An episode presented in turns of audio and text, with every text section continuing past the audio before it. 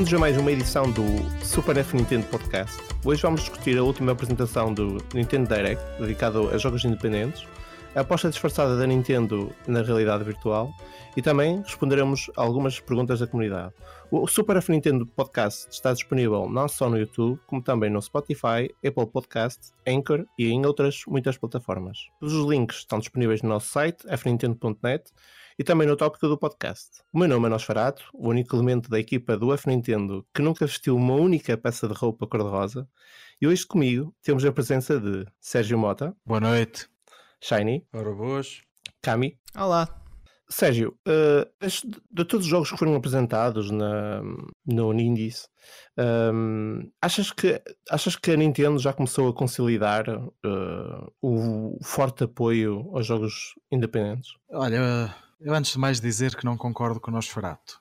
E depois disso, dizer que, que sim, acho que sim, principalmente com uh, uma das, das grandes surpresas de, do Direct, que foi o Cadence of Hyrule Crypt of the Necrodancer featuring The Legend of Zelda, que é um, acho que é um dos títulos maiores de, de jogos da eShop e que foi uma boa surpresa e, e, que faz essa ligação de que tu falas de ligar a Nintendo uh, aos, aos estúdios independentes. Temos aqui um estúdio independente a usar uh, muito da cultura e um, e um, grande, um grande marco da Nintendo uh, incorporando no, no seu jogo.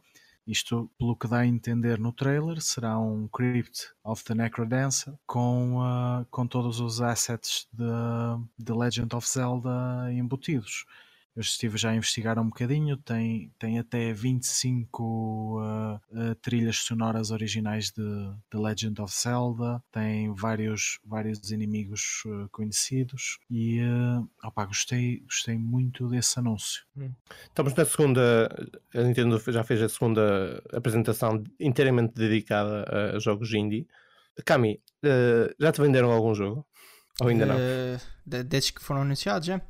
Pá, Tanto na primeira como na segunda, na segunda apresentação. Epá, é assim, eu pessoalmente eu vou dizer uma coisa que pode ser blasfémia para algumas pessoas, mas eu não sou tanto de jogos indie. Há alguns que gosto, outros pá, passam completamente ao lado. Não estou a dizer que sejam maus jogos, apenas não tenho tanto interesse neles. Mas entre essas duas apresentações que eu, eu fiquei bastante interessado com este do Cadence of Hyrule só porque, pronto, também é a Legend of Zelda, uma pessoa fica sempre com, com a sobrancelha mais levantada. Mas sem dúvidas, o anúncio que me deixou mais feliz foi o do Cuphead, que é um jogo que eu comprei já para a Steam já há alguns tempos atrás e que é, é demasiadamente bom. E, e acho que é mesmo um jogo que vai, vai ser muito bom na Switch, não só porque o jogo em si tem uma estética fantástica e jogabilidade igualmente boa mas porque, como é uma consola portátil, vai, vai, vai saber imensamente bem a muitos jogadores poder simplesmente fazer uma pausa de vez em quando do jogo e retomar daqui uma hora ou pronto, qualquer coisa assim do género. Uh, eu acho, eu acho, acho que vai vender até bastante bem na Switch quando lançar e eu vou comprar. Jogo esse que aparentemente vai ter o auxílio da Microsoft, uh, tanto com o Xbox Live, que basicamente eram os rumores que já se falavam, as pessoas minimamente atentas à, à internet já, já estavam um pouco à espera disso. Tem tu, uhum. Shiny, dentro dos jogos que foram mostrados, qual foi o jogo que menos gostaste? Que menos gostei? Sim. Uh, vou ser sincero, não, não tenho assim nenhuma opinião hum. específica ou, ou desenvolvida de todos os, de todos os indies que foram mostrados. Eu não, não, sinceramente não achei que nenhum fosse assim lá muito especial, tirando obviamente o Cuphead, foi um jogo que joguei no PC uh, completei e adorei. Uh, este Cadence of Viral parece engraçado, mas não, não, parece bem o meu género de jogo. Também nunca joguei o Crypt of the Necromancer. Uh, só sei que o personagem uh, entrou no Quest of Dungeons, foi um jogo que fiz análise, mas de resto não sei muito do jogo. Portanto, não, não, só mesmo por ter a, uh, os vários elementos de Zelda, como os personagens, os inimigos, as músicas e isso tudo, não sei se isso será suficiente para me atrair. Uh, mas não, mas não, não desgostei de nenhum dos indies que, que, que, foram mostrados. Sinceramente, acho que, acho que foi bastante razoável, na minha opinião. Uh, se, se, agora se eu fosse falar de jogos indie anunciados uh, neste ou, ou, neste ano, no, no outro Indies que houve em janeiro, que eu quero muito comprar, é sem dúvida o Cuphead, foi mostrado neste, neste Nindies, e no, no de janeiro eu estou muito curioso para o Crosscode e para, hum. o, e para um jogo uh, com arte uh, com arte tipo sprites chamado Inmost. Pareceu-me um, pareceu um jogo bastante interessante. Estou uh, bastante curioso para esse, mas, mas tirando isso, acho que acho, acho muito bem uh, a Nintendo estar a, a, dar tanto foco e a dar tanta atenção aos, aos jogos indie, mas para já são só estes que eu estou interessado. Sérgio, e o um, que, que é que tens achado do ritmo das, das apresentações? Já no, já no primeiro, já na, na primeira apresentação deste ano, pelo menos, eles deram bastante. Hum, aquilo foi bastante rápido, foram muito precisos na, na informação de, de cada jogo. E eh, já na segunda, já na segunda apresentação também deu a sensação que eles não, não querem perder muito tempo na, na forma como promovem uh, estes jogos independentes. Achas que, achas que eles têm feito um bom trabalho nesse aspecto? Olha, eu acho que tem vindo a melhorar, até hum. porque a Nindies Direct estava muito colada à Nintendo Direct na sua forma. Uh, atualmente não, eles estão a, a ter uns apresentadores, digamos assim, diferentes, estão a dar a palavra a, a, às próprias empresas que, que criam os jogos, e nesse sentido acho que a ideia está a ficar cada vez mais completa e apetecível. E uh, tenho a sensação que isto está a correr tão bem que em breve as outras, as outras empresas vão começar a, a fazer algo semelhante. Tanto a Sony como a Microsoft já nem sei porque sinceramente tenho, tenho muitas dúvidas do caminho que eles querem seguir, mas no caso da Sony acho que é, é muito expectável que eles comecem a seguir um caminho semelhante. Uh, quanto aos jogos apresentados, eram uh, são pronto são bastantes e a nível de qualidade parece também muito variado e, e de alta qualidade. Temos o Cuphead que é provavelmente do, uh, do Direct o que mais destaca por tudo o que uhum. representa.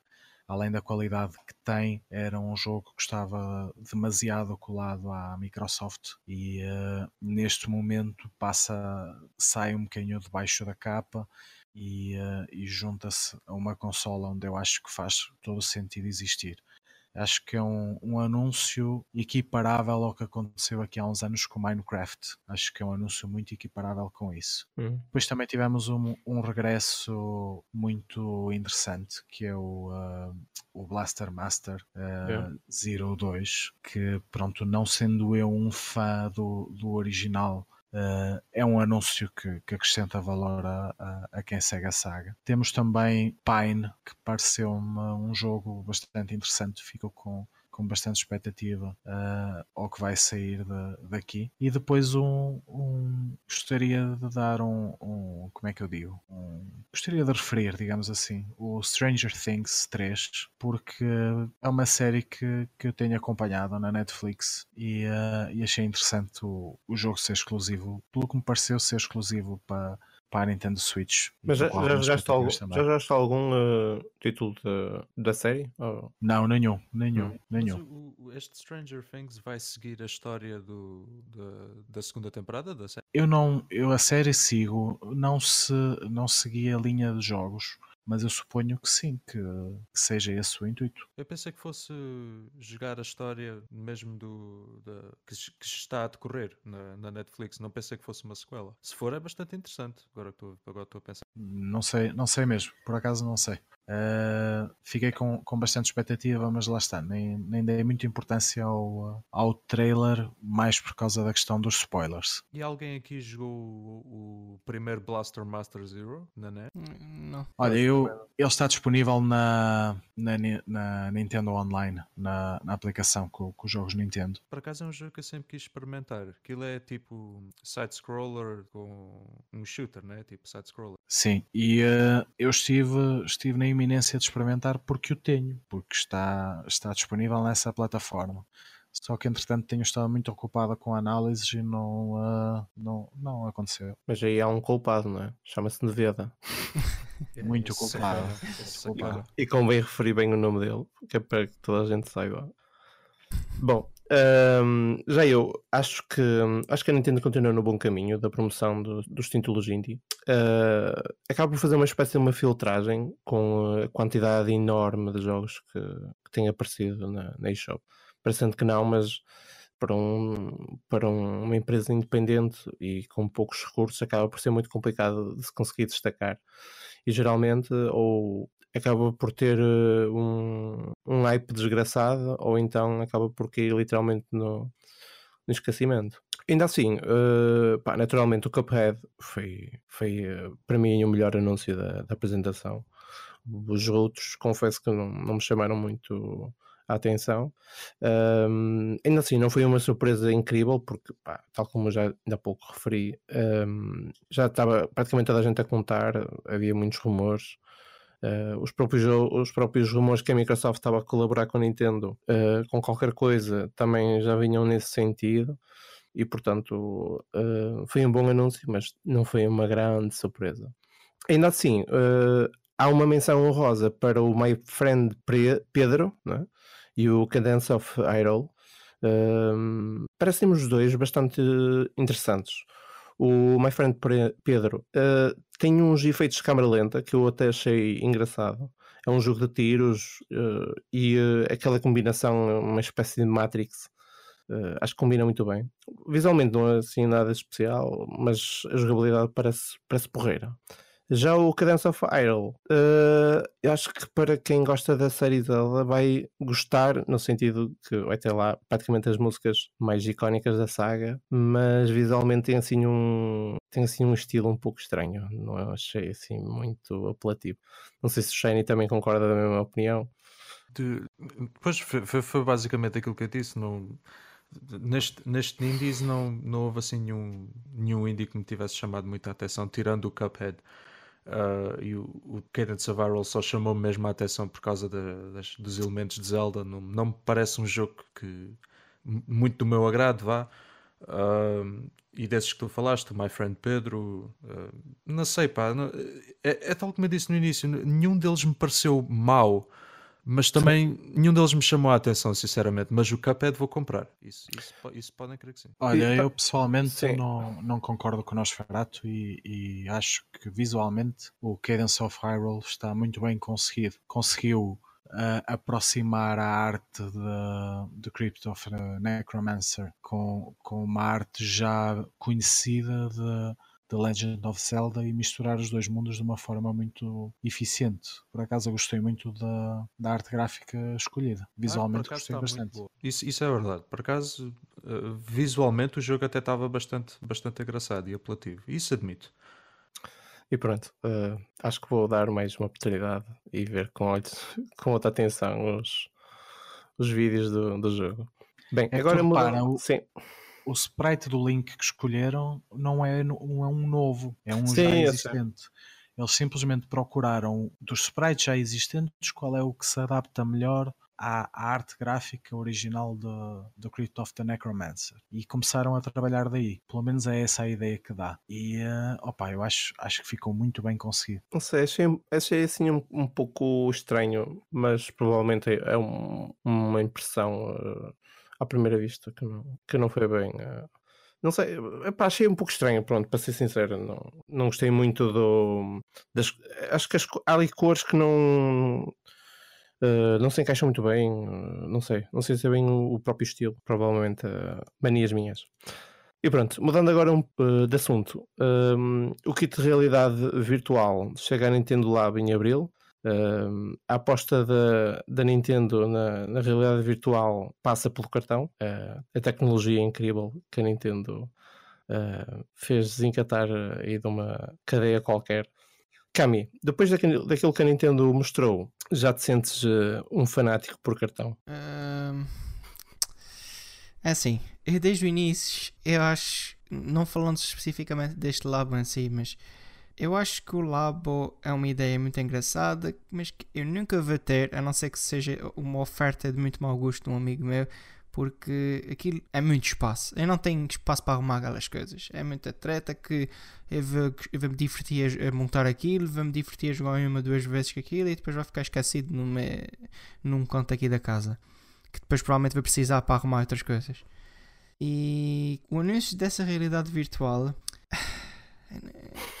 não sei. Pronto, a primeira coisa que ao ver aquilo, o mais básico de todos, que é aqueles quase como se fosse aquela caixinha com óculos, fez-me lembrar aquela coisa do Google, o cardboard, ou o que é que aquilo é. Uh, que podes meter o telemóvel lá e funciona como realidade virtual. Ok, até um, um certo ponto compreendo, mas uma coisa que me mete um bocado de receio é que a Switch não tem uma resolução tão grande quanto isso e não é uma consola tão potente quanto isso que eu acho que consiga manter uma, uma frame rate estável de maneira a que não seja uma experiência completamente horrível. Then again, a Nintendo, a Nintendo é muito boa a otimizar coisas, mas eu não sei, não vou comprar. E eu vou, eu vou estar de longe a comer pipocas a ver as pessoas a sofrerem com aquilo online. Isso no pior dos casos, né? Mas eu não sei, não estou nada virado para isso. Eu gosto muito da Nintendo, mas eu sinto que é mais uma daquelas experiências já Nintendo que pode não ter os frutos que eles gostariam de ter. Mas é a minha opinião, claro. Tanto sim, que sim. o Lab não, não vendeu tanto como a Nintendo esperava. Pois. Sim, mas também o Lab era uma primeira experiência, não é? E eles queriam de certo modo, tentar uh, abrir uh, as portas à, Sim, okay, à tecnologia, mas... entre aspas, não é? Sim, exato, isso é verdade, mas também com a maneira como o Lab foi apresentado ao público e depois foi, foi, foi publicitado e tudo, via-se mesmo que a Nintendo queria, queria impor o nome Labo uh, como algo mesmo importante e que fosse, fosse bastante conhecido e tivesse bastante sucesso e não teve. E, e acho que e muitas das razões foi pela, pelo, que, pelo que o Rodrigo disse. Uh, aproveito e insiro a minha opinião acerca deste VR. Eu concordo com basicamente tudo o que o Rodrigo disse. Isto, tal como os outros labs, eu não me cheiro a que isto venda muito bem. Uh, não me pareceu muito apelativo, sinceramente, mas isto digo eu da perspectiva de um adulto, né? isto fez que se, se eu fosse uma criança eu se calhar iria adorar isto e uh, divertir-me a montar uh, as coisas de cartão e não sei o quê e brincar com aquilo. Uh, Cheira-me seria uma coisa que eu ia gostar muito como, como, como criança. Só posso dar a minha perspectiva como adulto, mas sinceramente isto, a, a questão do VR é que tanto eu, eu acho que o, o VR da, da, da, PlayStation, para falar do, dos concorrentes, acho que também não teve o sucesso que a Sony estava à espera, sinceramente, porque eu acho que o VR é uma daquela. É uma, eu acho que é uma gimmick, sinceramente. Eu acho hum. que é um, aquele tipo de coisa que a pessoa experimenta, joga um bocadinho, acha engraçado, mas depois, tipo, no fundo é muito mais preferível, muito mais confortável jogar no sofá ou levar a, pronto, no caso da Switch, levar a tua a, Switch contigo, tanto para, para a rua, para o trabalho, e coisa que com este VR e com o Lab tu não consegues fazer, não é? Estar a levar esta, esta tralha toda atrás não, não é nada conveniente. Um, portanto, o, o Rodrigo tanto mencionou a questão da resolução. Eu, eu, não faço ideia como é que eles vão conseguir puxar da Switch para fazer com que um jogo da, da perspectiva do VR seja visualmente bom com a pouca resolução que a Switch tem, mas pronto, enfim, nós sabemos que a Nintendo às vezes faz milagres em termos de otimização, portanto pode ser, pode ser que até nos surpreendam, mas pronto, eu, não, eu sinceramente não, não fiquei nada encantado com isto, talvez por ser adulto, e, e sinceramente não me cheira que isto tenha muito sucesso. Tem tu, Sérgio. Era esta a aposta que tu esperavas da Nintendo para a realidade virtual? Olha, infelizmente era. Infelizmente era. Olha, eu antes de mais queria fazer uma meia-culpa porque e, e, dizer que não concordo com o Nosferatu, mas dizer que eu aqui há, há tempos, há para aí um mês, estive em Espanha, numa loja de videojogos, estive a oportunidade com, com o vendedor enquanto esperava. E na loja não havia um único kit de labo. E eu questionei-lhe e ele disse: Ah, sim, sim, estão esgotados há imenso tempo. Mas ele, mas ele sabia o que era? Mas ele sabia o que era? Não só sabia o que era, como estão esgotados há muito tempo e ao que parece lá foi um enorme sucesso.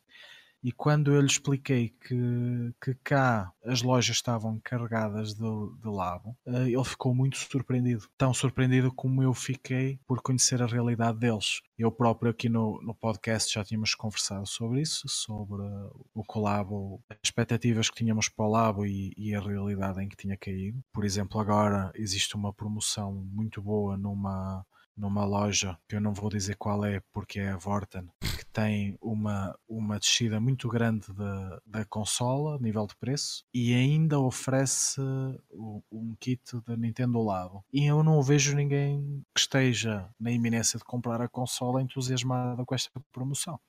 O Labos neste país está a passar muito ao lado. E eu pensei que era a realidade global e, uh, e afinal as coisas não, não são bem assim. Quanto ao VR em si, respondendo um bocadinho à, à, às dúvidas do Kami, do Shiny, da resolução, eu acho que a resposta é cel shading. Eu acho que a Nintendo vai, pelas imagens que eu vi, pelo que me parece, vai apostar no cel shading por forma a conseguir manter a experiência estável e, e, agradável à vista. Acho que o caminho vai ser este. As preocupações que eu tenho é mais no cartão. E eu vou explicar porquê. Eu não, não sei se já foi anunciado, sou eu que não sei o preço do kit, mas a julgar pelo, pelos kits anteriores ainda vai ser bastante caro. E, por exemplo, um dos acessórios é, chama-se pedal de vento. E eu estava a ver as imagens, uh, aquilo é um pedal que tu montas em cartão que está no chão e que tu pisas para que funcione. Ora, eu a experiência que tenho de pisar cartão uh, deixa-me um bocado preocupado para um kit que custe, sei lá, 70, 80 euros. Uh, acho que ainda por cima aquilo supostamente será um, um jogo ou uma, uma linha mais voltada para crianças, para, para um público mais jovem. Uh, Preocupa-me a resistência para o tipo de utilização que eles, que eles apregou. É verdade que já no, no kit anterior, aquele de carros, também havia um pedal. Não, lá está, como eu não tive, nem conheço ninguém que tenha tido, não sei até que ponto é resistente ou não, mas este pedal de vento pareceu-me muito perigoso, até porque tu, tendo os olhos tapados, não tens muita noção da tua envolvência e que se estás a fazer muita força, se não estás, porque estás abstraído no, na realidade virtual. E pareceu-me tudo muito frágil. Uh, a minha principal preocupação é essa: é tu gastares 80 ou 90 euros, não sei bem, num acessório que te vai durar uma semana. Uh, são essas as minhas principais preocupações. Quanto ao resto, acho que é é interessante dentro do contexto em que se encontra, torna a Switch muito mais versátil do que já era e, uh, e vamos ver se, se a Nintendo estará interessada em apresentar um, um produto que use realidade virtual para outro tipo de público, para um público mais adulto, um jogo mais maduro. Pois, uh, infelizmente a Nintendo volta a anunciar isto aqui um pouco em cima do joelho, o, o, o jogo, a tecnologia, vá sai, um, chega a 12 de, a 12 de Abril, uh, eu acho que o tempo é curto, uh, o marketing vai funcionar mal. E depois, para o público em questão, eu acho que simplesmente não vai funcionar. A não ser que saísse um Labo uh, Minecraft ou uh, Fortnite Edition, Battle Royale, Mario and Luigi, qualquer coisa. Sinceramente, não sei o que é que a Nintendo espera. Uh, eu acho que qualquer pai ou qualquer mãe não gosta de estar a limpar a sala uh, todos os dias ou a andar a limpar a tralha dos miúdos. E portanto, pá, não vejo grande interesse ainda uh, em Labo, nem mesmo para, para um próprio adulto. Só se for um pouco triste. para ser sincero. Olha, eu não concordo com o Nosferatu. Eu tenho dois filhos okay. e adoro estar constantemente a dizer arruma isso, arruma aquilo tira isso daí. Pensei é, que o cartão, é um... o cartão não é tão duro como pisar peças de Lego, mas uh, não, não deve ser muito agradável de ser pisado, ainda assim. Uh, agora falando um pouco mais a sério, tenho pena que a Nintendo não tenha levado uh, um bocadinho mais a sério a possibilidade de ter entrar, de entrar na, na realidade virtual, porque poderia oferecer algo diferente do que atualmente existe no mercado pá, a Sony eh, tentou, é? mas uh, aquilo. Eu acho que aquilo teve. Inicialmente teve uma boa adesão, mas a maioria das pessoas ou se descartou daquilo ou uh, simplesmente adorou. Acho que o meio termo não existe porque a realidade virtual é de facto bastante interessante, mas uh, a partir do momento que, que entras naquilo, uh, tudo o que está à tua volta uh, passa para segundo plano. E na verdade, os videojogos, de uma forma geral, é sempre para ser, acaba sempre por ter um. Tu não te deves abstrair completamente de, à tua volta. Eu sei que há jogos bons e realmente um, um videojogo que te faça sentir esse tipo de, de experiência. mas não totalmente, não é? Tens de ter um pouco a noção do que, do que está à tua volta, porque senão eh, torna-se muito. Uh, isolas-te completamente do mundo. Não, não concordo muito com a experiência da realidade virtual no fundo. Mas acho que seria importante para o mercado e a Nintendo teve aqui uma oportunidade única, praticamente única, de, de relançar a tecnologia. E depois uh, decide apostar novamente em, uh, na Labo, que eu acho que a tecnologia é de facto engraçada, mas já não tem mais nada a dar ao mercado. Uh, Shiny, uh, eu sei que tu não estás muito para aí virado, já, já deu para perceber, mas se existisse a possibilidade de jogar com uh, esta nova possibilidade de realidade virtual, eras capaz de fazer um investimento? Um, é assim, eu estive agora a pensar. Eu, a, a, minha opinião acerca do VR não muda. Eu continuo a achar uma gimmick uma daquelas coisas que as pessoas experimentam uma vez, acham engraçado, mas tipo, não é uma coisa que, que dure, que mantenha a atenção das pessoas. Eu, eu acho mesmo que é esse o caso para a maioria das pessoas. Uh, mas se eu, tivesse, se eu tivesse que escolher um género de jogos que, que eu acho que o VR seria bastante apelativo, uh, é o género terror. Uh, eu, eu, confesso que gostava muito de experimentar jogos como Resident Evil 7. adorava ter experimentado o, o, PT no VR, se fosse possível na altura, agora já não dá. para, para esse género de jogos, eu acho que era bastante especial e acho que era acho que tinha imenso potencial porque o VR pronto isto, eh, o, o objetivo daquilo é mesmo meter-te no mundo do jogo literalmente e, para, se estiveres a jogar um jogo de terror especialmente aqueles em primeira pessoa acho que seria acho que seria bastante engraçado um, já, já, já se fala que uh, certos Resident Evil podem sair na, na Switch Uh, portanto, seria engraçado. Não sei, por acaso, não, não, não, não estou a ver que outros jogos de terror é que, é que haja na Switch. Não, que, que, mais outros jogos de terror é que possa haver na Switch? Mas por enquanto são mesmo esses. Não há assim mais. Tens alguns indies. Tens alguns indies no, no mercado. Sim, mas terror mesmo. Sim, assim, sim, de, terror dentro, mesmo. Sim, sim acredito, acredito uh, que, haja, que haja alguns. Estou-me a tentar lembrar do nome e, uh, e não me vem agora o nome. Sim, eu acho que até analisámos um, se não me engano. Mas pronto. É o Detention. Uh, Chama-se Detention. É um, é um jogo. Detention. Ah. Detention é um jogo de terror e é, é um indie também de. Não me recordo quem, quem desenvolveu. Pronto, não sei, não sei que. Mas era muito como é que engraçado. Jogo, não sei se é, se é tipo explorares algum sítio assombrado, ou não sei se é, se é mesmo. É sim, aquilo passa-se numa, numa escola no Japão em que de repente desaparece toda a gente e tu tens de, de, explorar e perceber o que é que vai acontecer, o que é mas que é, aconteceu. É, mas é em primeira pessoa? É... Não, aquilo, aquilo é, é um, um cel shade uh, com, uh, com arte gráfica a preto e branco, com alguns alguns momentos em, em que tens cor, mas uh, geralmente acho que é preto e branco. Eu já joguei isso há, há um ano e meio, estou de puxar pela. fazer um esforço de memória para tentar descrever, mas Sim. tenho muitas recordações porque, porque foi um jogo que me marcou na altura, porque gostei bastante. Uh, mas é assim muito muito japonês, tipo, não é anime, é, é tipo uma banda desenhada formato europeu ou americano, uh, a preto e branco, e uh, opa, aquilo tinha, tinha poucos momentos de fazer saltar da cadeira, mas a narrativa era muito uh, envolvente, agarrava-te. Pronto, se, se, pronto, já há esse, acredito que também haja outros jogos indie que, de terror que a gente não estejamos a par. Uh, mas se, se, eu fosse, se eu fosse comprar um VR, uh, se eu fosse comprar o Lab VR da Switch e se fosse escolher jogos para jogar lá, seria jogos de terror, porque realmente nunca experimentei e confesso que é uma coisa que eu gostava de pelo menos ver como é que é. Uh, porque eu, eu, conheço pessoas que já experimentaram o Resident Evil 7 no, no, no, PlayStation VR e diz que uhum. aquilo, a experiência não tem mesmo nada a ver. E como eu gostei muito do jogo, eu, eu adorava ter experimentado. Um, opa, outros, outros jogos que.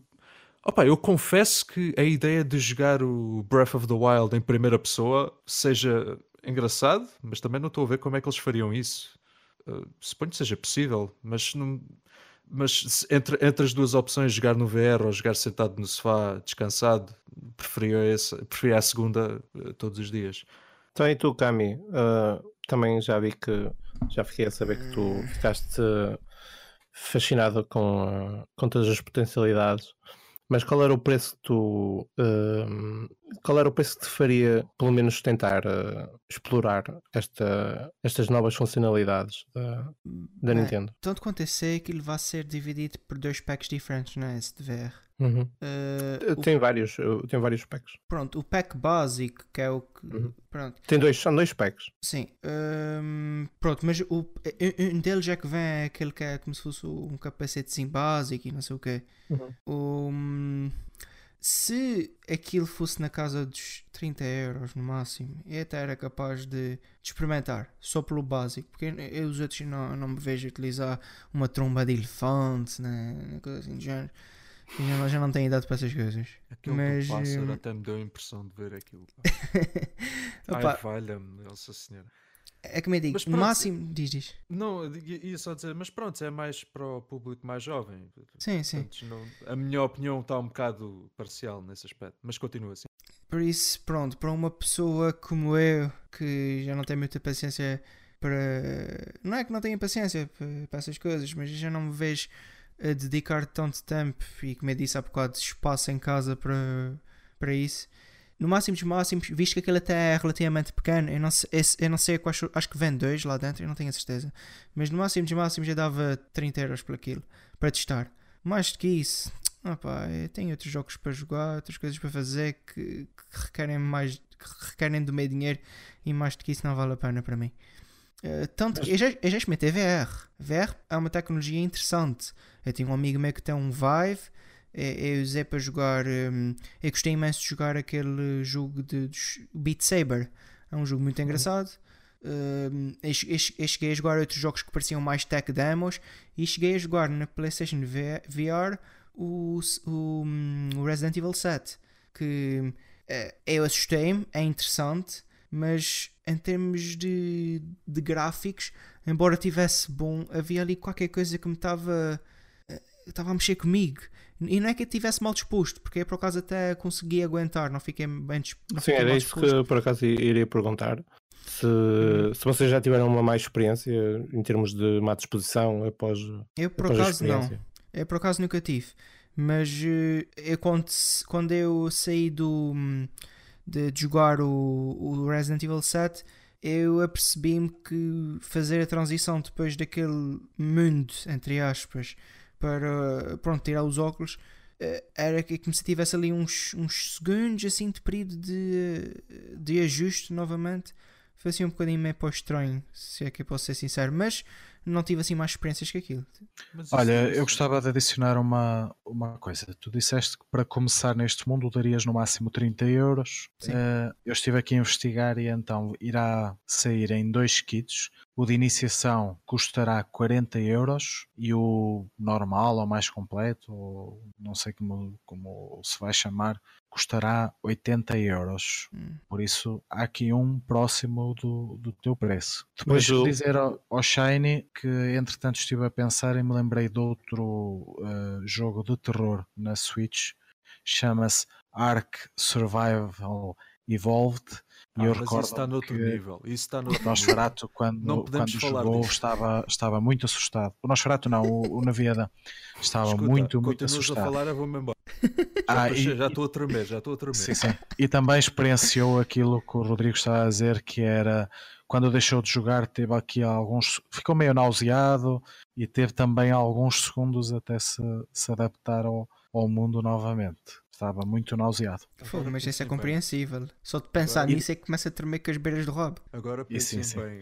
O Ark Ah, a correr Nós, quando falássemos deste jogo, íamos falar como, como no Harry Potter falava do Voldemort. Devia ser Ah, aquele um que não deve ser jogo cujo nome não, não deve ser pronunciado. Exatamente, é nesse, nesse género. E depois, Agora, olha, tu disseste que, que, o, que o género que mais gostarias de jogar isto era um jogo de terror. Ok. Eu, nunca tendo jogado, eh, gostava de experimentar um first person shooter. Eu acho que é o, Ah, o género que, na minha ideia, ne- me enquadraria melhor na- neste formato do VR. Eh, seria, seria este o tipo de jogo que, que eu gostaria um simulador de, de corrida, um simulador de corrida realista, também me encheria as medidas, mas um, um first person shooter acho que era o, o que eu gostaria mais de experimentar. São géneros que não me apelam, sinceramente, especialmente o de corrida. Ainda, ainda há first person shooters que eu gosto, não, estou a dizer que o género não tenha potencial, não seja fixe, mas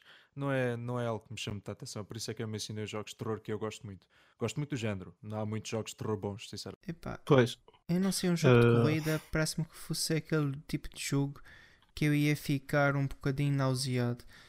É um bocado estranho pensando nisso, né? Porque quando estás num carro e andas a uma velocidade normal, entre aspas, dentro de um carro, tu não ficas propriamente nauseado, mas VR, sente que.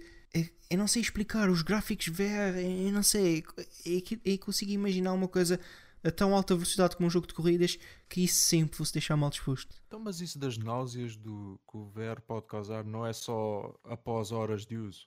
Não, porque o, o problema do, do VR, tanto quanto é, percebo, e não afeta todas as pessoas, é o seguinte. Tu, o teu corpo sabe que tu estás parado, mas no entanto vê-te a movimentar. Chama-se motion sickness. Uh, essa esse, portanto, esse problema que algumas pessoas têm, eu por acaso tenho, infelizmente. Eu, eu, eu um, não, por acaso isso não. Pois, basta um jogo em primeira pessoa, por exemplo, com uma câmera bastante, bastante rápida e com cores bastante vivas para me deixar completamente knockout. Mas sim, uh, estavas a explicar? Uh, pronto, é, é, por isso um bocadinho o meu. Estavas a falar do, dos efeitos secundários de, que o VR poderá ter. Sim, sim, pronto. Eu nunca tive, uh, mas sim. eu consigo imaginar como sendo uma coisa. Ah, estava a falar do, do motion sickness, né? Que, porque eu percebi, é, o, nosso, o nosso corpo sabe que está parado, mas está a ver as coisas à nossa volta a movimentar-se como se estivéssemos uh, uh, a andar. E então, por alguma razão, parece que a coisa mais próxima que o nosso corpo associa que pode estar a acontecer é o nosso corpo a ser envenenado, por alguma razão.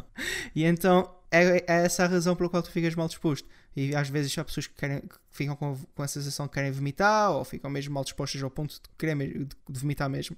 Porque o nosso corpo achou que nós estamos a ser envenenados, como é? Estás parado e estás a ver isso tudo à volta a andar a uma velocidade que não deveria ser normal, então deve estar uma coisa de mal, bora mandar isso para fora. Exato. E, pronto. Olha, eu estava aqui a pensar e, e, jogar um título como, por exemplo, Dead or Alive em VR também é capaz de dar alguns efeitos secundários. Mas a versão volley ou a versão fighter? Tanto um como o outro. Ah, tanto um como o outro é. Podem dar efeitos secundários complicados. Pois. Principalmente com aquele. com, com o pack elefante, não é? Cuidado, é, cuidado com isso. Exato. Com o pack elefante é capaz de. Portanto, sim, sim. Fazer... Principalmente Principalmente se jogarem isso em co-op, uh, tentem ver bem antes de pôr os óculos onde estão os joysticks. Bom, agora vamos passar para as perguntas da comunidade. Uma das questões mais pertinentes que nos fizeram foi, uh, foi de qual foi a análise mais difícil de, de acabar. Sérgio, a, mais, a, a análise mais complicada para ti, qual foi? Olha, a mais complicada que eu tive. Antes, antes de mais dizer que não, que não concordo com o Nosferatu. Claro, claro. Hashtag, hashtag. Mas. Esqueçam em todas as redes sociais. Hashtag. Não Mas concordo. depois disso, depois disso, foi um jogo chamado. E eu, pronto, vou ferir algumas suscetibilidades. Mas é, foi o Yokai Watch Blasters. Isto porquê? Porque eu não, não sou grande fã de Yokai Watch Uh, não, pronto, não, não é uma saga que eu não, não segui muito de perto e este era um spin-off que me calhou para analisar e foi muito difícil para mim por dois motivos. Primeiro, porque este spin-off estava diretamente relacionado com o Yokai Watch 2, jogo que eu não, não joguei. Segundo, porque era um jogo da Nintendo 3DS numa altura em que eu já não pegava na 3DS, jogava maioritariamente na, na Switch e fui obrigado a, a voltar a andar com a 3DS fui obrigado, além de jogar este, jogar o Yokai Watch 2 para para entender e conseguir fazer uma análise como deve de ser e tive, tive muita dificuldade em perceber quais eram as novidades neste spin-off que não, que não tinham diretamente a ver com, com a saga principal. Uh, por exemplo, eu no Pokémon conheço as criaturas e sei, sei quais são as, as novidades ou não, as formas diferentes ou não. Eu os yokai não, pronto, não, não tinha uma relação próxima com eles, tive, tive de aprender uh, quem eram eles, se, se, eram específicos desta versão ou não. Uh, tive de fazer um estudo tão grande e, foi, e depois foi tudo misturado. Foi ter de jogar dois jogos, estar numa consola que já não era habitual eu jogar e, uh, e depois juntando isto tudo, se eu estivesse a gostar especialmente do jogo, tudo seria mais fácil. Como não estava a gostar especialmente do jogo, foi ainda mais difícil. Além disso, o jogo em si tem um início muito lento demora muito tempo até se tornar interessante e uh, foi, foi provavelmente o jogo mais difícil que tive para analisar. A pergunta que importa: cascaste na, na nota ou nem por isso? Opa, não, eu, eu tento sempre. Uma coisa é a minha opinião pessoal, outra coisa é, é a nota segundo os critérios. Eu uh, acho, já não tenho bem ideia, dei um 6 ou um 7. Uh, eh, se foi um 7 é, é bom, uh, se foi um 6 também não, também não é mau. Mas opa, eu fiz um esforço enorme para conseguir avaliar aquilo da, da, da melhor forma possível. É, é uma análise que, que, pronto, infelizmente na equipa, às vezes temos sagas com, com várias entregas que temos alguém da equipa que tem uma ligação próxima à saga e é fácil fazer essa análise. Uh, na nossa equipa não temos ninguém que, se, que, que, seja especialmente ligado à saga Yokai e também não temos ninguém que esteja interessado em, em se tornar essa pessoa. E uh, tanto que posteriormente saiu o Yokai Watch 3 e eu, eu depois do que tinha passado com este uh, não acabei por uh, não ficar com, com essa análise. Acho que até foste tu que ficaste, não? Não, não. Foi não. o. Só o erro foi o Kami. Não, não, não. Foste tu, Kami. Não, não. Queria, não, eu quis manter longe desse jogo quanto o, o máximo possível. Pois, o problema, o problema é esse. É assim, o, o Yokai Watch 4 está com muito bom aspecto e eu se calhar até lhe vou dar uma oportunidade. Mas o, pronto, o jo os jogos, os jogos yokai são, são bons, só isso explica o sucesso que tem, mas realmente na nossa equipa não há ninguém que tenha uma ligação muito direta. E foi muito difícil de, de gerir esta análise e de fazer esta análise da forma mais, mais uh, séria possível. É, tipo, é do yokai, por acaso eu só joguei o demo de um deles e foi uma experiência tão uh, para mim que não quero, eu não quero mesmo experimentar aquilo. Eu também só joguei o, o demo do primeiro, se não me engano, para a 3DS. Uhum. Opa, não, não, não gostei. O combate muito automatizado, não sei se é, não sei se os outros a seguir são assim, mas não gostei mesmo nada. Mas estou muito curioso para o 4. Esse, esse parece-me parece muito, muito, muito interessante. Mas é assim. Tu... Sim. Diz. Não, podes, podes concluir. Nada, estava a dizer que, que a nível do 4 visualmente pareceu muito interessante, mas mais do que isso, nota-se que, que, houve a preocupação de, de avançar com a franquia, de, de, passar a franquia para outro patamar. Exato. Estamos a falar de uma franquia que já tem três eh, entregas principais de muito sucesso e um spin-off que, que é este que eu tive o prazer de analisar e uh, acho que, que o Yokai Watch 4 tem tudo para ser um, um jogo já com, com uma evolução muito boa, com uma maturação uh, de, de, toda esta experiência acumulada e eu pronto, tenho, tenho algumas boas expectativas para, para essa entrega. Boa. Shiny, então e tu? Qual foi o, o jogo que mais uh, sono te tirou? Bom, eu, eu, tive, eu tive aqui a ver todas as análises que eu fiz e tenho duas, tenho, escolhi dois jogos, porque foi, acho que os dois foram igualmente difíceis e dolorosos para fazer análise. Um foi muito bom, foi o Darkest Dungeon. Uh, não sei se algum de vocês jogou. Não. Uh, mas o Darkest Dungeon é bem capaz de ser o jogo mais estressante que eu joguei na minha vida. Não vou estar agora aqui uh, a aprofundar o porquê de, de, eu achar que o jogo muito estressante e muito exigente da, da, parte do jogador, porque teria que estar aqui a explicar todas as mecânicas e isso tudo. Acho que é, acho que é bem melhor e, e eu tentar explicar não iria dar a, não iria dar a perspectiva completa, não, não iria dar a noção do, do quanto exigente aquele jogo é do jogador. Uh, mas é um jogo muito, muito, muito bom. Uh, e o Sérgio tentava a falar há bocado que uh, há a opinião pessoal e depois há o, os critérios de avaliação, não é? A parte mais objetiva uh, da pessoa que está a analisar certo jogo. Um, pessoalmente não foi um jogo que eu gostei muito de jogar, mesmo por causa de, do facto que opa, chegou um ponto onde eu literalmente tinha que largar o jogo por causa que eu já estava tão, tão saturado daquilo, pá, porque o jogo é mesmo muito, muito exigente da, da, da paciência e da atenção do jogador. Um, mas uh, se eu for da minha parte objetiva, é um jogo extremamente complexo, é um jogo mesmo muito bem pensado. Uh, e para quem, para quem é fã desse tipo de jogo e para quem consegue uh, apreciar isso tudo em, no Darkest Dungeon, vai ter uma experiência inesquecível, literalmente. É um jogo extremamente profundo e muito, muito bem, muito bem feito. Portanto, esse jogo foi difícil para mim analisar, não, nem sequer cheguei perto de o completar. É, é um jogo muito longo. Digo que para passar o jogo, uh, cerca de 50 horas, digo eu, posso estar errado mas eh, é, é o número que eu, se eu fosse apostar, eu diria por volta de 50 horas. Não, não, não o consegui acabar para analisar, joguei, um, joguei umas boas horas para ter uma noção de como é que é o jogo. Uh, eu normalmente eu nunca gosto de. Eu gosto sempre de acabar o jogo antes de o analisar para ter a perspectiva uh, completa do jogo. Uh, mas o Darkest Dungeon foi mesmo um daqueles jogos que eu simplesmente não consegui mas não por ser mau, porque não é, é mesmo muito bom, mas mesmo por ser muito saturante. Um, o outro jogo que eu achei incrivelmente difícil, quase impossível de analisar, foi o Collateral Thinking. Foi um dos primeiros jogos que eu analisei. Para quem não sabe, Collateral Thinking é um, é um jogo indie, é um platformer que saiu na Wii U. Não tenho a certeza se também saiu na Switch. Eu creio que não. Mas eu analisei para e eu, eu posso dizer confortavelmente: é o pior jogo de plataformas que eu joguei na minha vida. Não há literalmente nada naquele jogo que funcione. Os controles são horríveis.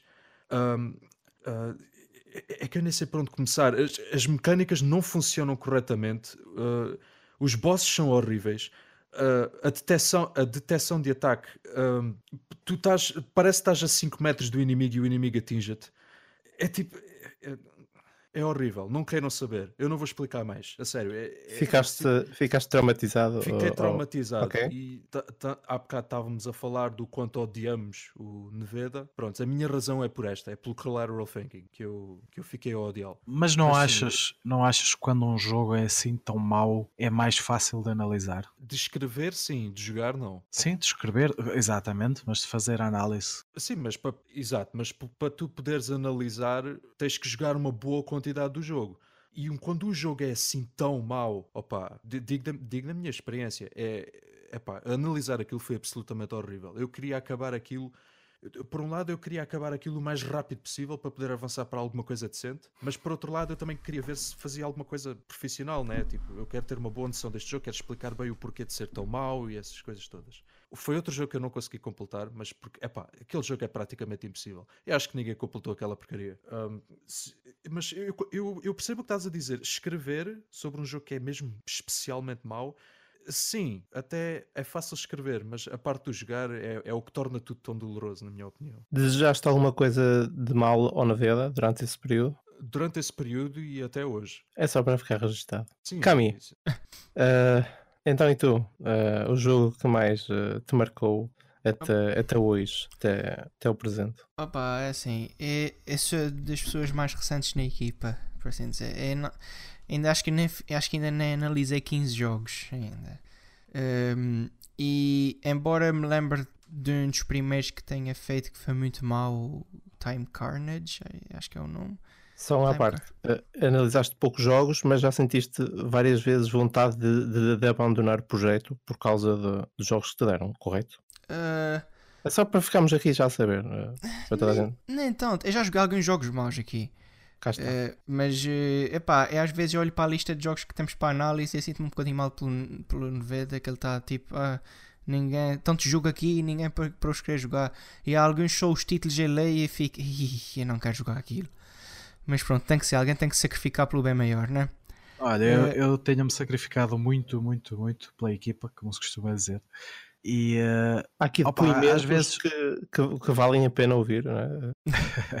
não, é assim. O sacrifício que, que, que as pessoas, Nós, fazem. As pessoas lá em casa às vezes não sabem. Nós não recebemos dinheiro por isto. E uh, isto, nós fazemos isto pelo gosto que temos na indústria. E uh, fazer isto só para jogar os grandes títulos e e aquelas certezas que, que já temos antes dos jogos saírem não, não faz sentido. Faz, o que faz sentido é dar a nossa, a nossa avaliação justa, como estávamos a falar há bocado, deixar a nossa parte pessoal de lado, fazer uma avaliação justa, porque os próprios uh, desenvolvedores indies, os produtores, estão, estão interessados no nosso trabalho para poderem melhorar o deles. Uh, isto é tudo um, um ciclo e uh, acho que não, não nos podemos cingir a. a pronto, é, é, fácil apontar o dedo e dizer não tenho grandes jogos para analisar, só, só me calham indie rascas, mas isto é uma lotaria. Nós fazemos isto pela indústria e, uh, e temos, temos de jogar um pouco de tudo. As coisas são mesmo assim. É. Então, Cami, diz lá. Bem, o, o jogo, pessoalmente, que eu tive mais dificuldade em escrever para foi até a última análise que eu fiz foi o Cursed Castilia X uh, é, é, é, o seguinte eu, embora tenha tido jogos maus aqui que tenha, tenha sido difícil começar quando eu, quando eu começava a escrever a análise eu, eu conseguia avançar. O Cursed Castilia eu dei até um 6 ao jogo eu não acho que seja um mau jogo. Para mim acima de um 5 é um jogo que funciona 5 incluído, é, é um, faz o que é preciso para ser um jogo que não está a quebrar por todos os lados e, e pode ser uma experiência, digamos, agradável, dependendo da pessoa. Eu, no meu caso, eu, eu tive eu, o primeiro passo para ter estudado uma, uma escrita difícil foi porque o jogo era muito difícil. Eu estava a ter mesmo muita dificuldade em passar o jogo. Porque ele é, ele é baseado naqueles jogos tipo Ghosts and Goblins, que eram jogos mesmo difíceis. E, embora o jogo seja um bocado mais uh, uh, forgiving, está-me a falar agora a palavra em português, mas uh, pronto, o jogo, o jogo é um bocadinho mais fácil nesse sentido. Um, mas ainda assim, o que, me, o que me fez ter mais problemas a escrever a análise era que o jogo era tão básico em basicamente todos os aspectos. Não é que seja uma coisa má, o jogo funciona, o jogo consegue ser divertido e consegui tirar ali umas, umas horas até desafiantes, mas ah, e quando comecei a escrever só pensava, bem, o que é que eu vou escrever aqui que, que distinga-se, que faça-se que justiça a esse jogo, visto que ele só é faz-me lembrar um jogo que eu já joguei dezenas de vezes. É que não havia assim nada que, que, o, que o fizesse distinguir num mar de tantos jogos, especialmente no, nos dias de hoje. Uh, eu olhava para aquele jogo e só havia tipo o Super Ghosts and Goblins, acho eu, que acho que é a versão que existe para Super Nintendo. Eu, eu não sei, eu só sei eu olhei para ali e, já, já joguei esse jogo. E pronto, eu não, não, eu tive muita dificuldade em começar a escrever aquela análise e, e ali a análise e ficava bem, isso é o melhor que eu tenho. Eu, eu não sei mais o que escrever aqui. Então, pronto, essa análise fica marcada pela dificuldade. Tanto que, entretanto, o, o, o Nevada deu-me o Darksiders 1, o War Mastered, que eu tinha até o final do mês ainda para, para, para entregar, e já, já entreguei a semana passada. E entretanto já estava a jogar até o Kirby, o Super. Uh, o novo, o, o, Super Epic, Epic Yarn, ou o que é? Uhum. Oh, extra, não, Extra Epic Yarn. Pronto, e esse, e esse ainda assim já avancei até bastante no jogo. Só para verem, eu estava a, a procrastinar um o máximo possível. É. Era. Ah, mas pronto, está feito. Essa é a minha história. Portanto, mais uma vez, hashtag Neveda Forever. É? Uh, eu gostava de dizer uma coisa. Eu às vezes estou a jogar coisas que ele me entrega e a pensar muito, muitas coisas más que lhe podia fazer e depois lembro-me que ele jogou o Ark e, e tudo passa. Coitado, Isso ninguém merece. Ele analisou o Ark. Oh. As, pessoas, as pessoas pensam que a vida de, uh, de crítico uh, de videojogos é muito fácil. Ah, e tal, tu recebes dinheiro para jogar. Gente, no nosso caso, não recebemos dinheiro, mas uh, imaginando quem, quem, quem faz vida de criticar videojogos ah, e tal, sentas-te no sofá, jogas videojogos e, isso é assim tão. É assim. Depois falamos de jogos como Ark, como Avenger Bird, como Collateral Thinking, como estes indies todos que um gajo tem que analisar e realmente o, a dor, o sangue e o suor que, que este trabalho às vezes dá é complicado. E já falámos disso uma vez, uh, mesmo quando o jogo é extremamente bom, normalmente está associado a um embargo e tu tens de fazer as coisas à pressa. E uh, porque tens aquele tempo limite e acabas por, sim senhor, jogaste um grande jogo antes que toda a gente, mas a tua experiência vai ficar para sempre marcada com, com aquela pressão que tiveste pois é de experimentar tudo, registar tudo, não fazer as coisas a teu gosto uh, e, e, isso vai estragar sempre a tua primeira experiência com, com o título. É sim, é verdade. Uh, e por acaso vai ser, vai ser esse relato que eu vou fazer. Mas antes de começar a. Antes de dizer o jogo que mais, uh, mais complicado foi de eu analisar, vale a pena lembrar que já resisti a jogos como Just Dance, uh, simuladores de como tratar de cavalos, simuladores de como tratar de cães. Uh, Tratador de cavalos? Sim, sim, já, já me passou isso pelas mãos. Uh, é verdade. Uh, portanto, sou um especialista nisso. A sério? eu gostava de dizer que eu analisei para a 3DS o New Style Boutique. Ah, ok. Obrigado e boa noite. Ah, mas isso, isso é perfeito para ti, pá. Foi fantástico. Foi a partir daí que melhoraste o teu, o teu gosto pela, pela moda. Não, sim, sim. a percepção o... dele de videojogos, acredito. Fui eu e o Gosha. O Gosha, depois de jogar aquilo, nunca mais foi o mesmo. Mas pronto, eu estava a dizer, uh, para além de, de eu ter uh, resistido a isso tudo, também, uh, também já cantei, não é? já fiz um. Aí um portanto, já afinei a voz. Sim, sim, é verdade. Também já tive um jogo Ai, para analisar e forçar a minha voz. E um, até hoje, pá, sinto-me uma pessoa cada vez mais feliz e uh, competente para todo tipo de, de géneros. E portanto nunca recuso um bom desafio. Eu cheiro a massacrar. Não, não, é pura, pura verdade. Uh... Mas pronto, a análise mais complicada para mim foi sem dúvida Xenoblade Chronicles X para a Wii U. Uh, quando o jogo me foi entregue, foi quando o jogo basicamente chegou mas o tempo de embargo era bastante curto. Uh, eu não me recordo agora quanto tempo era, mas uh, basicamente para um jogo da dimensão de Xenoblade X era basicamente necessário pelo menos um mês para explorar a fundo e para, para ter assim uma opinião geral do, do que verdadeiramente o jogo é. Uh, eu não tenho bem a certeza, mas em menos de uma semana tive que basicamente enfiar lá 70 horas para conseguir ter eh, uma percepção real do que, do que era aquilo. Depois, uh, conciliar, conciliar, isso com o trabalho, uh, mais o tempo de jogo, foi um pouco saturante. E depois, claro, uh, ter o texto da, da análise escrita a tempo foi, foi um pouco complicado. Ainda assim, um, ehm, tive, tive muito perto do fim, recordo-me perfeitamente, tive muito perto do fim e quando eu acabei de escrever a análise, uh, fiquei com a sensação que a nota não iria andar muito longe. Uh, a análise, entretanto, saiu, saiu e, uh, salvo erro, dois, três dias após, após o lançamento, eu consegui terminar o jogo. A análise, a nota, portanto, ajustou-se perfeitamente. Não, não estou arrependido até hoje da, no, da nota que lhe dei mas recordo-me que foi bastante complicado. Ainda consegui, ainda consegui explorar imenso, porque aquilo.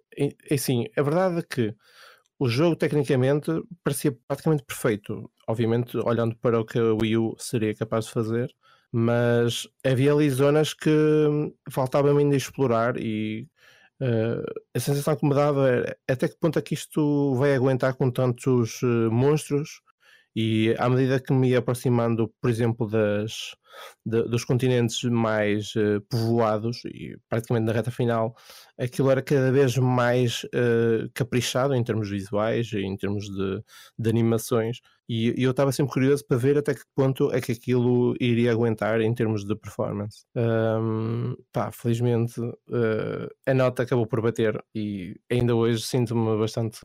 Uh, satisfeito com, com o que lhe atribuí. De resto, Olha, não me recordo assim de mais nada que tenha sido muito complicado. Isso Geralmente, é uma realidade sim. que nós temos cada vez mais frequente, que é os jogos são cada vez maiores. Uhum. Claro que, por exemplo, o, o Xenoblade é, é, realmente uma escala enorme e o X uma escala enorme. Uh, e os embargos são cada vez mais curtos. Uh, nesse jogo específico, tu precisarias pelo menos do dobro de tempo. E estamos a falar, esse, esse embargo já seria curto para alguém que viva exclusivamente de videojogos para um projeto amador, tu, tu numa semana teres metido lá 70 horas, acho, acho que é de louvar. Acho que. Sim, a verdade é que o jogo também, uh, também é, está bastante interessante, é? se fosse um jogo, se calhar, com. Uh, se fosse um jogo com uma temática desinteressante e tivesse cheio de problemas, calhar não iria, ser, não iria motivar tanto. A verdade é, é também um pouco essa. Quando o jogo é, é cativa, tu sentes sempre um pouco mais de motivação para, pá, para, para seguir em frente, para ver o, como é que será o fim. Por exemplo, eu recordo-me do Bravely Default, que por acaso também foi eu que analisei, e o embarque também era curto. Uh, esse aí, se não me engano, eu coloquei 90 e tal horas e também não consegui ir ao fim, mas eu fiquei no boss final no momento que, que a análise foi escrita. Ainda assim, eu só eu já não me recordo que level é que eu tinha. Um, mas tive que fazer grinding praticamente de 20 levels para conseguir enfrentar o, o boss.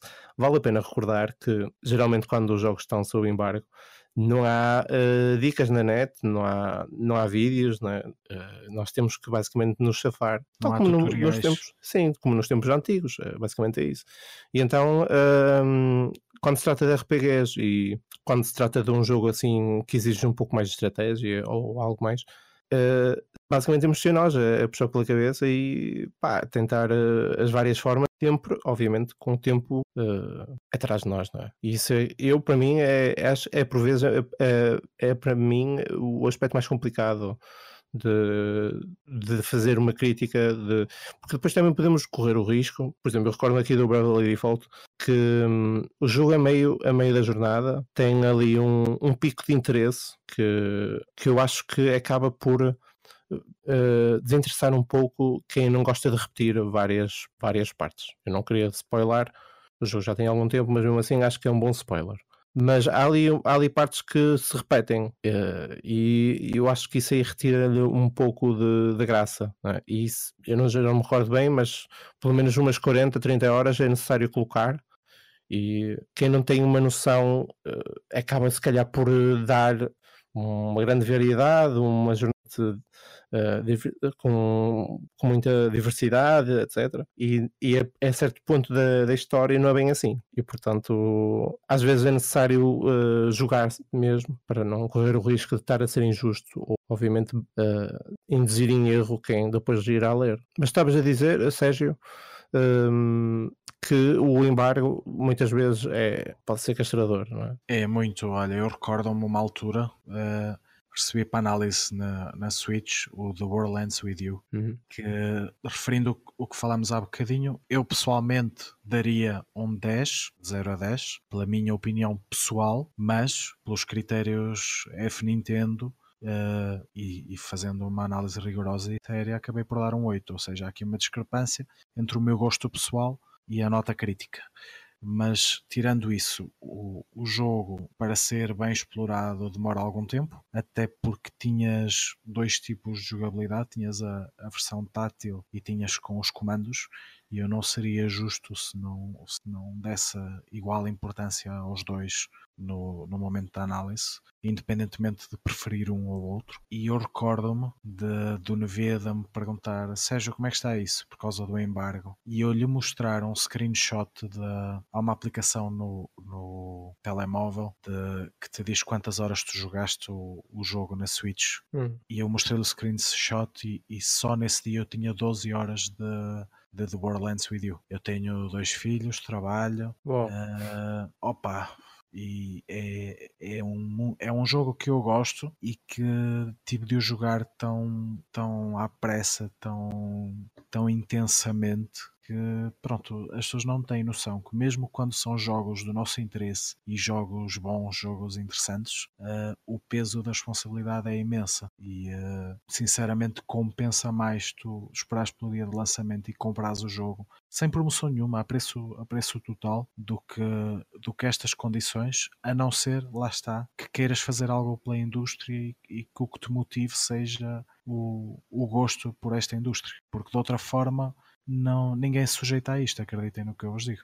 Já agora, para terminar, hum, Cami, já te arrependeste de alguma nota que tenhas dado? Uh, eu acho ah, eu quero que... comentar isso a seguir. eu okay. acho que ainda é demasiado cedo para hum. eu achar que te arrependido de alguma nota. Como eu disse, ainda sou dos mais recentes aqui na equipa, por isso uhum. ainda não, não fiz assim muitas análises. Uh, mas o, o que eu penso às vezes é se eu dou uma certa nota a um jogo e depois eu penso, epá, mas se eu dei essa nota a este jogo, se calhar é um jogo que eu já fiz uma análise anterior merecia ou um acima, um abaixo. Nada assim do outro mundo, mas pronto, eu também sempre que faço uma análise tanto só pensar naquele jogo e aquele jogo em específico e avaliá-lo conforme, mas eh, ninguém está livre de, de, eventualmente estar arrependido de uma nota que dá. E provavelmente eventualmente vai ter uma, mas até agora, hum. não. Tem tu, Sérgio. Olha, relativamente a isso é assim. Uh, o F Nintendo trabalha com notas fixas de, de 1 a 10. Não temos 9,1, 9,2, 9,3 e também não é de 0 a 20, é de 0 a 10. E então acontece muitas vezes tu teres um jogo que teve uma nota de 8 e teres outro jogo com nota de 8, analisados por ti, e tu pensas, mas este é tão melhor que aquele. Mas tu olhas para os nossos critérios de análise, segues direitinho e dá 8. E uh, isto às vezes causa-te a ti próprio algum desconforto. E uh, imagino que se calhar a quem vê lá em casa também cria algumas dúvidas. Uh, quando, quando tem um jogo que, que gostam muito e estão à espera que tenham uma nota superior e vem aquela nota e pensam: caramba, então dão a este esta nota quando deram a tal jogo uma nota semelhante? E isto prende-se muito com isso, prende-se com os critérios. Uh, também há, às vezes, o, os critérios deixam alguma margem, 7, 8, 8, 9, 8, o, o 9, 9, 10 já, já não acontece tanto. E eu há duas notas que, que não me arrependo da nota que dei, estou, estou tranquilo com a nota que dei, mas se fosse hoje, se calhar tinha dado um ponto acima. A primeira foi o, o Metroid Samus Returns para a 3DS. Eu estava na equipa há pouco tempo, foi uh, o primeiro jogo de grande responsabilidade que eu tive, de embargo. Eu joguei o jogo, eu adorei o jogo, uh, achei o, o, jogo excelente. Segui os critérios o mais, como estava há pouco tempo na equipa, tentei ser o mais criterioso possível e no final os nossos critérios davam 8 e, uh, e eu, eu, pá, eu tinha gostado tanto daquilo, eu estava mesmo inclinado para o 9. Em alguns, em alguns pontos da minha avaliação em que eu poderia dar um pouco mais, dar esse pouco mais. E, uh, e depois pensei, opa, na, na dúvida, calhar dou 8. E dei o 8 e depois começaram, quando terminou o embargo e começaram a sair, havia muitos oitos, mas também havia muitos novos. E uh, eu fiquei a pensar, opa, se calhar poderia ter dado nove. Mas é como digo, não, não me arrependo da nota que dei. Uh, outro caso foi o, o Pokémon Let's Go. O Pokémon Let's Go eu dei um 7 e a maior parte dos, dos sites deu um 8 e eu sinto que o 8 caberia bem na análise, mas que para dar o 8 eu teria que, que ignorar muitas muitas falhas do, do jogo. E uh, os critérios também estavam lá está muito próximo eu recordo-me de estarmos todos em privado à espera do embargo uh, e eu antes de lançar a nota dizer eu tenho muitas dúvidas muitas dúvidas entre o 7 e o 8 uh, eh, e revi os critérios várias vezes. E estava com muitas dúvidas. Eu recordo-me de, de, comentar com, com a equipa pedir a opinião ao, ao pessoal mais velho e acabei por dar o 7 lá está não me arrependo. Uh, houve poucos sites a dar 7, mas os, os, todos os que deram, tal como nós, fizeram uma avaliação muito criteriosa e muito séria. Não estou a dizer que os que deram 8 não o fizeram, só estou a dizer que os que deram 7 não deram 7 à balda. E uh, são duas notas que poderiam muito facilmente pender para cima e uh, eu levei os critérios à risca e acabou por, por serem duas notas. Lá está, não me arrependo de dar, mas, mas que ainda hoje me deixam algum desconforto porque poderia ter, eh, ter se calhar dado um pouco mais. Tem tu, Shani? Já te arrependeste de alguma? Uh, por acaso estava agora aqui a olhar eh, para os jogos que eu analisei e as notas que dei.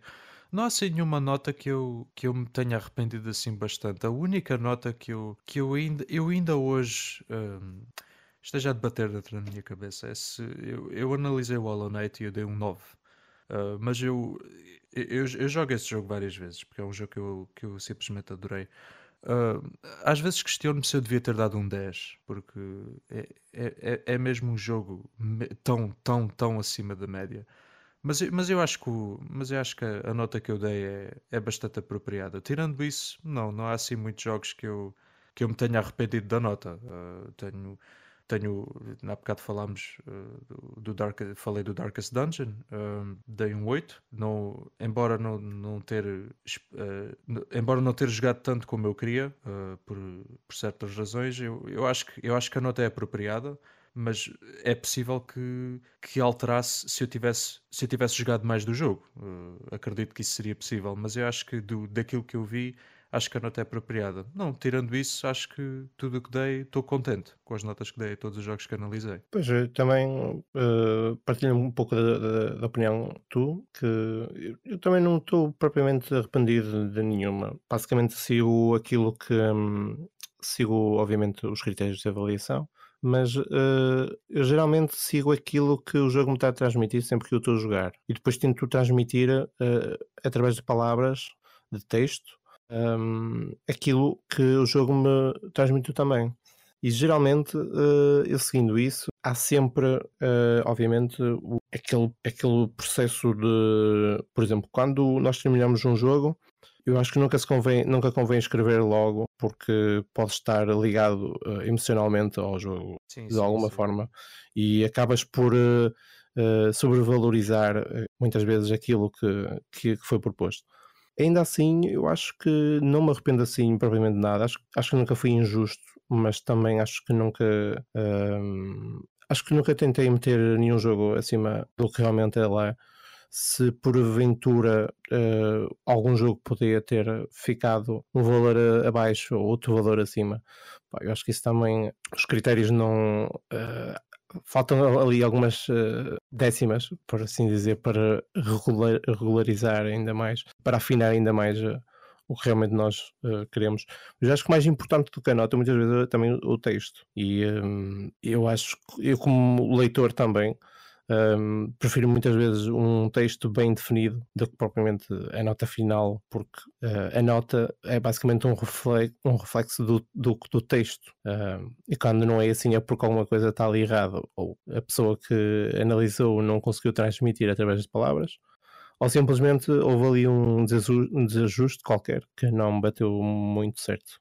Mas pronto, eu, eu não concordo com o Nosferatu, no sentido em que o texto é obviamente muito importante, eu também dou muita importância ao texto. O texto é realmente, se calhar, o, o principal. No entanto, o F Nintendo uh, está na Metacritic e a, a, nossa nota tem influência na. chega direto. A nossa nota tem influência na, nos produtores, na indústria a nota que tu dás vai contribuir para uma média e não há nenhum, uh, nenhuma empresa que faça jogos que não vá consultar o Metacritic. Sim, mas eu não discordo, eu não discordo disso. Exatamente. Ou seja, o texto é realmente muito importante, okay. mas a, a nossa sim, nota tem, sim, tem um impacto claro, na indústria.